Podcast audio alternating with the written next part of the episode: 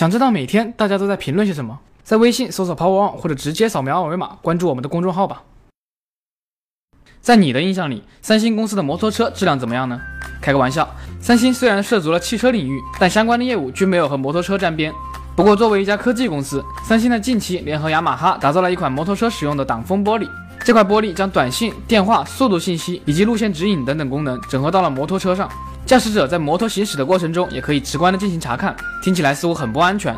但根据雅马哈的描述，提供智能挡风玻璃这种可控的干扰，反而是该问题最安全的解决方案。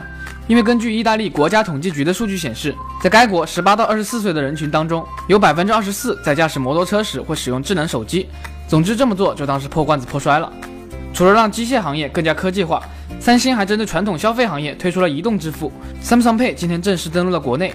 虽然比苹果的 Apple Pay 晚了一个多月，但在使用范围的限制上，三星显然更具优势。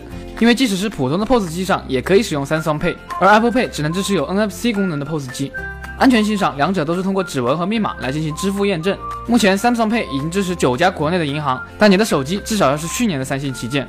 说到安全性，苹果和 FBI 之间的解锁风波终于告一段落。美国司法部昨天晚上宣布，他们已经成功破解圣贝纳迪诺枪击案凶手的 iPhone，因此不再要求苹果协助解锁这部手机。随后，苹果进行了回应，表示政府要求开后门和后续的诉讼本来就是不应该发生的。今后，苹果会让产品更加安全，保护用户的数据和隐私，为果粉们又充值了一把信仰。另外，根据 CNBC 的报道，苹果刚刚发布的 iPhone SE 在中国已经达到了三百四十万部的预订量，其中最受欢迎的是金色版本，其次是玫瑰金色。接下来看看 VR 领域的产品。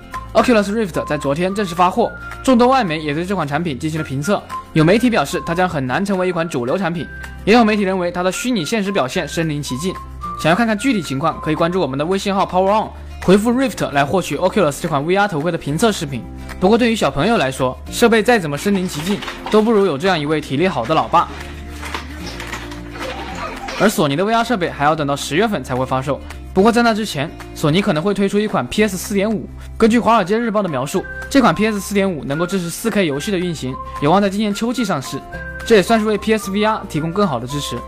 最后来看看国内的消息，小米今天在新国货沟通会上公布了全新品牌米家。米家之下都是小米生态链的智能家居设备，诸如净水器、灯泡、手环等等，只不过名字前加了个智能。